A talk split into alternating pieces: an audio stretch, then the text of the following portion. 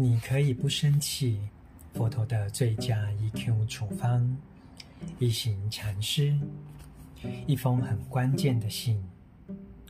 如果你已经受过爱语与谛听的训练，就可与对方直接沟通，以解决彼此的冲突。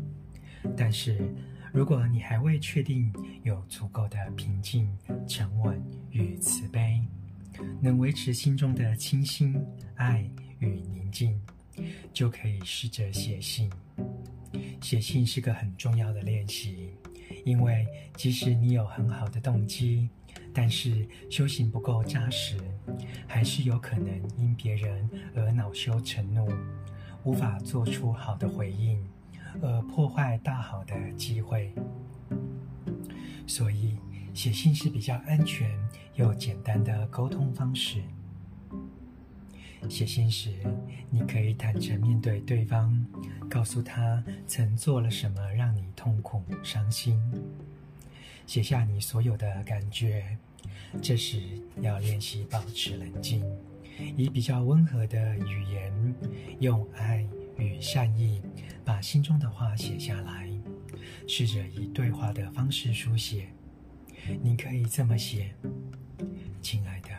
或许我只是自己错误认知的受害者，我在此所写的可能未反映出事实的真相，但这是我真实的体验，也是内心真正的感受。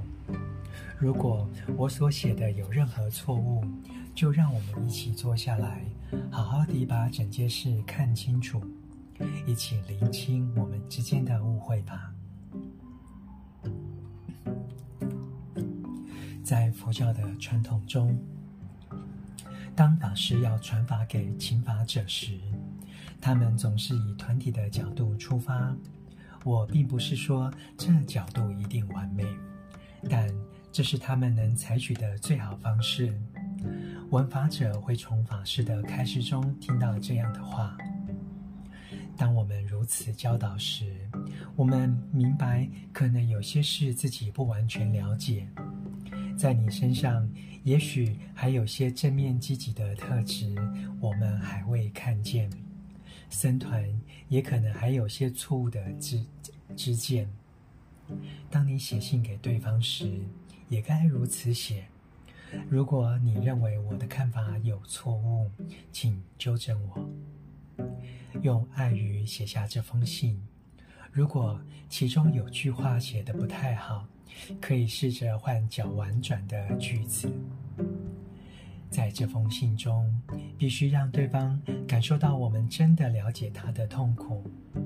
亲爱的，我知道你已经吃了很多苦，也知道你不该为所有的痛苦负责。由于你已练习深入地关照。也发现造成对方痛苦的根源与起因，现在就能与他分享心得。你也可以告诉他你所受的痛苦，并让他知道你已明白为何过去他会有那样的言行。花一两个星期，甚至三个星期把信写完，这是封很重要的信。比我写第四集的越南佛教史，或写关于一行禅师与汤马斯·莫顿的书都来得重要。它有关你的幸福。花在他时，他的时间比花一两年写完博士论文还要重要。论文绝对没有比它重要。它是能让你突破障碍，与对方重建沟通的最好方法。当写这封信时，你并不孤单，师兄师姐们会像阳光般温暖你，帮助你完成。你需要的支持就在身边与团体中。如果写完一本书，一般都会先请朋友与专家提供宝贵的意见。同样的，同修的朋友都是专家，他们都修习了谛听、深入关照与爱语。对所爱的人而言，你就是最好的医生、咨商师。所以，要先把信拿给别人看，让朋友看看你的语气是否温柔、冷静。对事情的关照是否深刻。之后，你可以再拿给另一个人看，直到你觉得这封信真的能让所爱的人内心获得转化与疗愈。你愿意放多少时间、精力与爱在这封信上呢？有谁能拒绝帮助你去做如此重要的事呢？你写信的对象是个你如此在乎的人，能重建与他之间的沟通，对你实在太重要了。这人可能是你的父亲、母亲、女儿或伴侣，他或许现在就坐在你身边。朗读，你可以不生气。佛陀的最佳 EQ 处方。